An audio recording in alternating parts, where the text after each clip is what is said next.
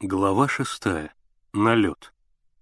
Миша спрятался у Генки, а когда выстрелы прекратились, выглянул на улицу и побежал домой, прижимаясь к полисадникам.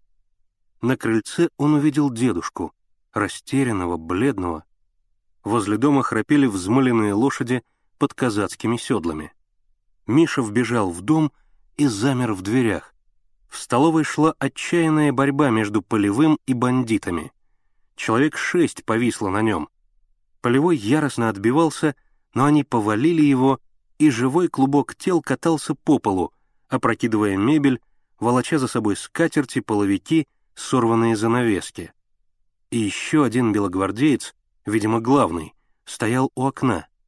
Он был неподвижен, только взгляд его неотрывно следил за полевым. Миша забился в кучу висевшего на вешалке платья — Сердце его колотилось. Сейчас произойдет то, что виделось Мише в захлестывавших его мечтах. Полевой встанет, двинет плечами и один разбросает всех. Но Полевой не вставал. Все слабее становились его бешеные усилия сбросить с себя бандитов. Наконец его подняли и, продолжая выкручивать назад руки, подвели к стоявшему у окна белогвардейцу. Полевой тяжело дышал. Кровь запеклась в его русых волосах. Он стоял босиком, в тельняшке. Его, видно, захватили спящим. Бандиты были вооружены короткими винтовками, наганами, шашками. Их кованые сапоги гремели по полу. Белогвардеец не сводил с полевого ни мигающего взгляда. Черный чуб свисал у него из-под заломленной папахи на серые колючие глаза и пунцово-красный шрам на правой щеке. В комнате стало тихо, только слышалось тяжелое дыхание людей и равнодушное тиканье часов. «Кортик», — произнес вдруг белогвардеец резким глухим голосом. «Кортик», — повторил он, и глаза его, уставившиеся на Полевого, округлились. Полевой молчал. Он тяжело дышал и медленно поводил плечами.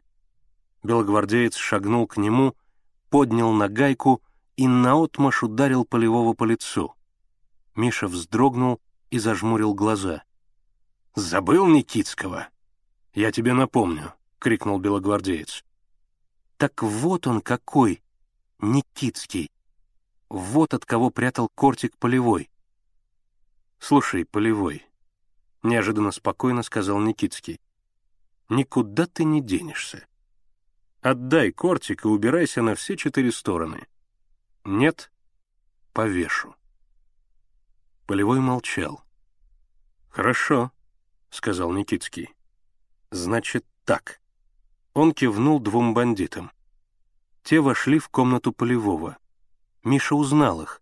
Это были дровоколы, которых он видел утром. Они все переворачивали, бросали на пол — прикладами разбили дверцу шкафа, ножами протыкали подушки, выгребали золу из печей, отрывали плинтусы. Сейчас они войдут в Мишину комнату. Преодолев оцепенение, Миша выбрался из своего убежища и проскользнул в зал. Уже наступил вечер. В темноте на потертом плюше дивана, под валиком, Миша нащупал холодную сталь кортика. Он вытащил его и спрятал в рукав. Конец рукава вместе с рукояткой кортика он зажал в кулаке. Обыск продолжался. Полевой все стоял, наклонившись вперед, с выкрученными назад руками.